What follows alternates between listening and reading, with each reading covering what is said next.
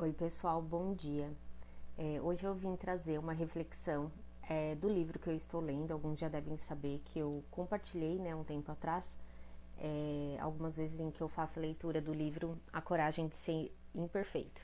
Eu ainda não o concluí, mas quero trazer aqui hoje uma reflexão é, de que ela fala a respeito da confiança nos relacionamentos amorosos, né? É, principalmente no relacionamento a dois, é o que eu vou falar aqui hoje.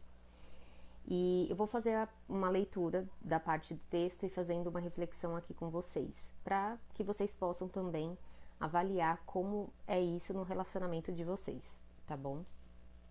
Então vamos lá. Quando pensamos em traição, a maioria de nós imagina é, alguém em quem confi confiamos fazendo algo terrível.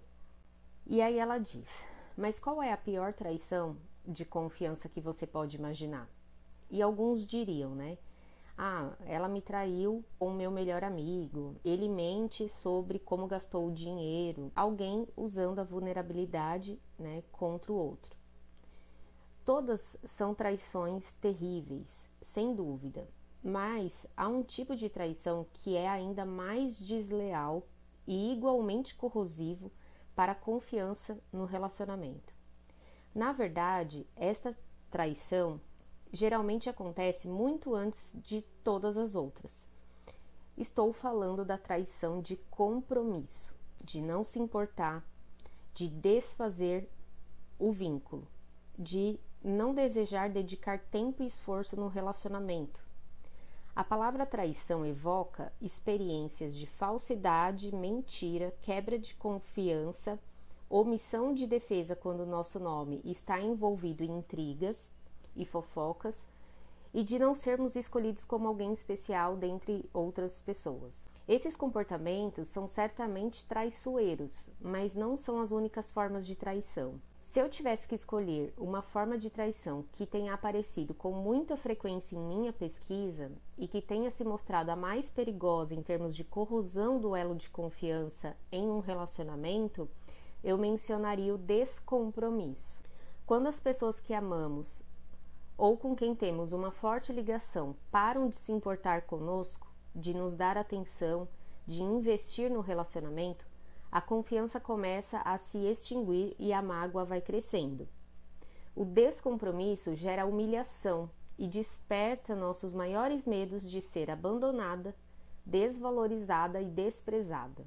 O que pode fazer dessa traição obscura algo muito mais perigoso do que uma mentira ou até mesmo do que um caso fortuito, é o fato de não conseguirmos localizar a fonte de nossa dor, porque não há um acontecimento, nenhuma evidência explícita de ruptura.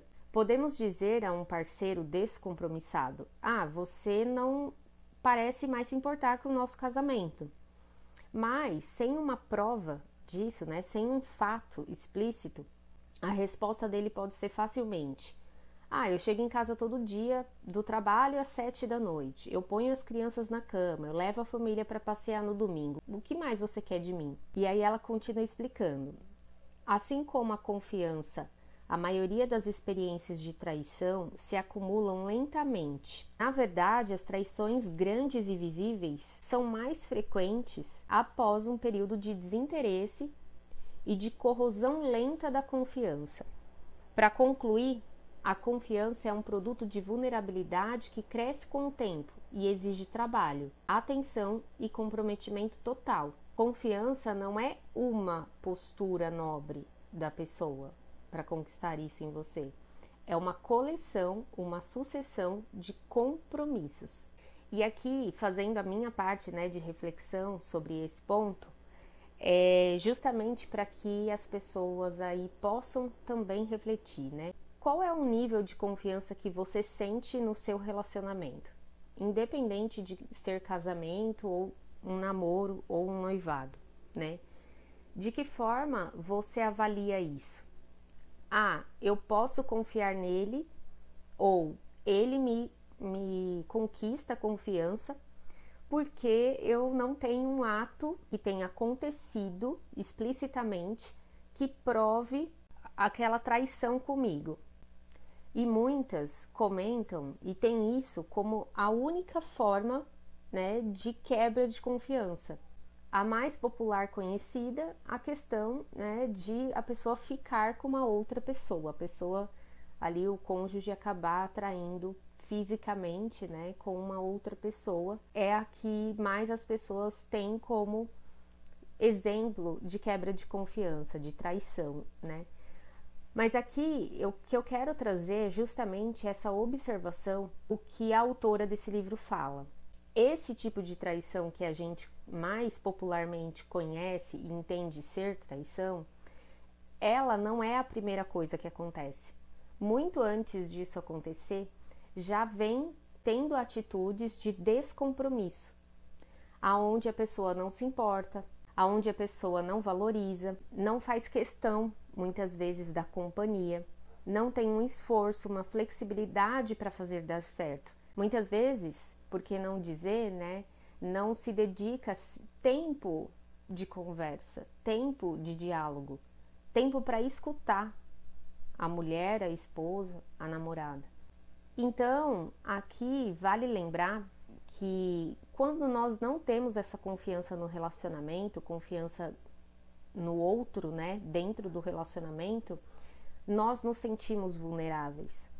E essa insegurança que muitas vezes é, pode tomar conta de você, ela acaba sendo né, o seu próprio veneno, porque é baseado nessa insegurança que muitas vezes você vai tomar atitudes que não valorizam a si mesmo, que não é, priorizam muitas vezes aquilo que você valoriza num relacionamento, justamente porque você tem o medo de perder a pessoa, o medo de a pessoa se desagradar com você e ir embora, o medo de você simplesmente ser interpretada mal, uh, ser colocada ali como culpada de uma briga e é, a pessoa se retirar. E olha como é, uh, são uma sucessão de fatores que contribuem para você é, ser refém né, desse tipo de vulnerabilidade. Por uma falta de confiança que muitas vezes não foi conquistada, né, não foi criada e desenvolvida por conta também de quem você está, porque o relacionamento são as duas pessoas e não somente você, né? Por conta disso, muitas vezes essa confiança não existe, e por essa falta de confiança que é minada justamente por essa traição que já acontece, que é a traição do descompromisso, você uh, sente essa vulnerabilidade, sente que não tem confiança no seu relacionamento e isso te deixa insegura. Essa insegurança faz com que você Abra mão muitas vezes daquilo que você pensa, de como você quer é, trazer os seus incômodos daquele relacionamento, é, se fixar justamente né, é, em opiniões que muitas vezes você quer defender porque aquilo te machuca uh, e não divide com o outro, né, não expõe, não conversa, muitas vezes não coloca limites, muitas vezes não sabe recusar ou dizer não porque aquilo vai ferir você, né? É, justamente porque ali, né, já no ambiente de insegurança, você fica mais refém ainda de perder aquele relacionamento, perder a pessoa, né? É o sentimento que vem, muitas vezes é esse sentimento que as pessoas relatam, né? Ah, eu tenho medo dele terminar comigo, eu tenho medo dele ir embora, eu tenho medo de como ele vai me julgar, né? E por conta desse medo, você acaba vivendo um relacionamento que já tá sem confiança, onde você vive insegura e para piorar, você não faz é, valer a sua opinião sobre coisas que te incomodam, sobre coisas que você precisa se proteger, você precisa se defender num bom sentido, mas que você leve isso para um diálogo é justamente porque o outro não tem como mudar muitas vezes o comportamento dele sem que ele saiba como isso machuca você, sem que você converse. E quando isso é repetitivo, a estratégia precisa mudar. Se a conversa muitas vezes foi tido como estratégia, mas não resolveu, é, a maneira como se coloca ali o diálogo deve se mudar, a estratégia deve ser diferente, né? Todo mundo precisa saber o momento aonde o seu limite chega. É, de repente, uma conversa, um diálogo de nível 1, né, de nível mais simples e básico, de repente não é o correto, o mais adequado para todas as situações. Então, dependendo do tanto que você valoriza o assunto, é necessário que conversas de níveis mais críticos, de conversas mais difíceis, a sugestão de limites mais críticos para essa relação ou para com você precisam ser aplicados. Essa dificuldade que muitas vezes a pessoa tem por se colocar, por se expressar e se posicionar diante de algumas situações que ela já vem passando há tempo, que as coisas não mudam, que as coisas não melhoram é porque a pessoa está utilizando a mesma estratégia desde o início. A mesma fala, a mesma condição, a mesma é, facilitação para aquele tipo de coisa voltar a acontecer e sempre ali responsabilizando o outro, né? Ah, porque eu já falei, mas ele não muda. E de que forma você já falou diferente? E de que forma você já se posicionou tomando atitudes diferentes? porque no diálogo ele pode é, ser uma condução né, de comunicação, de alinhamento sobre o que os dois desejam nesse relacionamento. Uh, no entanto, ele é seguido de atitudes, ele é seguido de decisões, ele é seguido de você realmente fazer valer aquilo que você falou.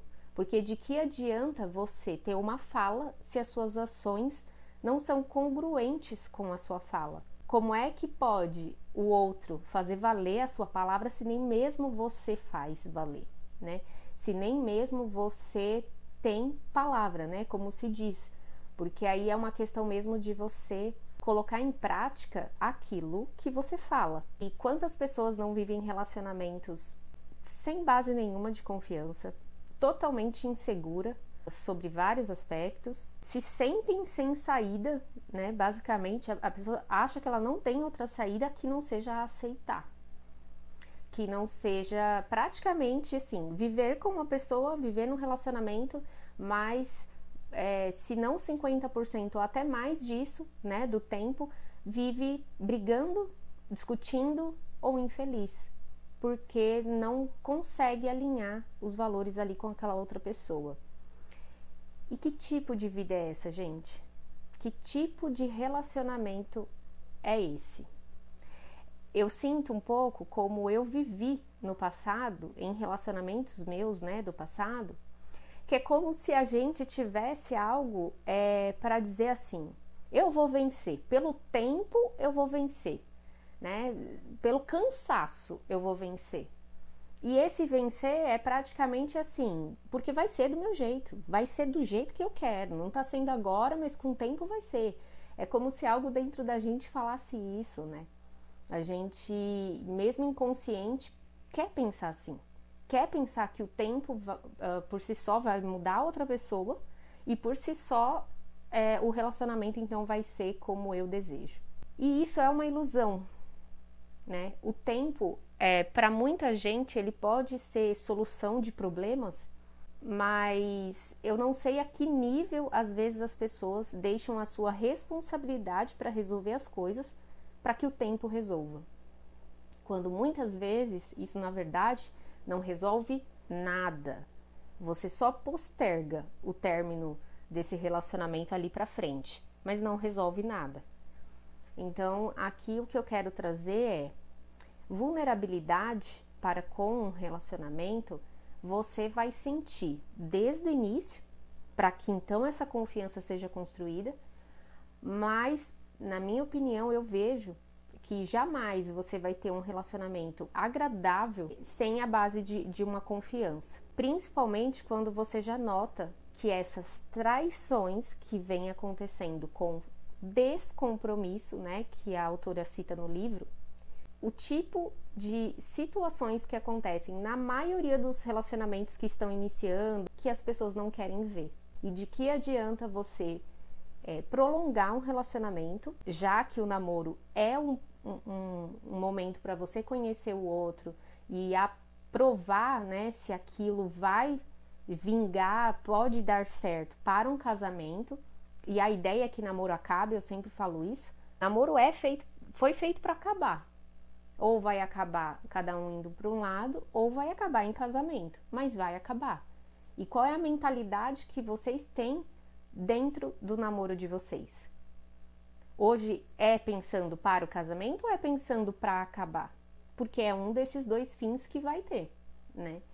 Então, é entender de que forma essa base de confiança já existe ou está sendo desenvolvida para que você não se faça refém de um relacionamento, principalmente depois que você se casa, pensando que você não tem mais nada para fazer, não dá para mudar mais nada, não dá para melhorar mais nada, justamente porque uh, eu não tenho espaço de fala, eu não tenho espaço de conversa, o outro que é difícil, né? Quando muitas vezes a gente precisa mudar a estratégia dessa conversa. E lembrando, o término de um relacionamento pode ser em algum momento uma estratégia. Não para jogar com a outra pessoa, mas para colocar como limite na sua vida. Né? De que forma você tolera viver uma vida infeliz só pelo fato de que você não quer se sentir deixada ou que aquele relacionamento termine, que você fique solteira, enfim. De que forma você se coloca refém diante dessas situações. Bom, acho que eu falei até mais do que eu gostaria aqui, mas se valeu para você hoje, se eu trouxe alguma coisa que te fez refletir algo aí, manda uma mensagem para mim, manda um direct ou até mesmo compartilha aí nos seus stories e me marca, porque eu quero saber como eu pude te ajudar hoje, tá bom? Um beijo.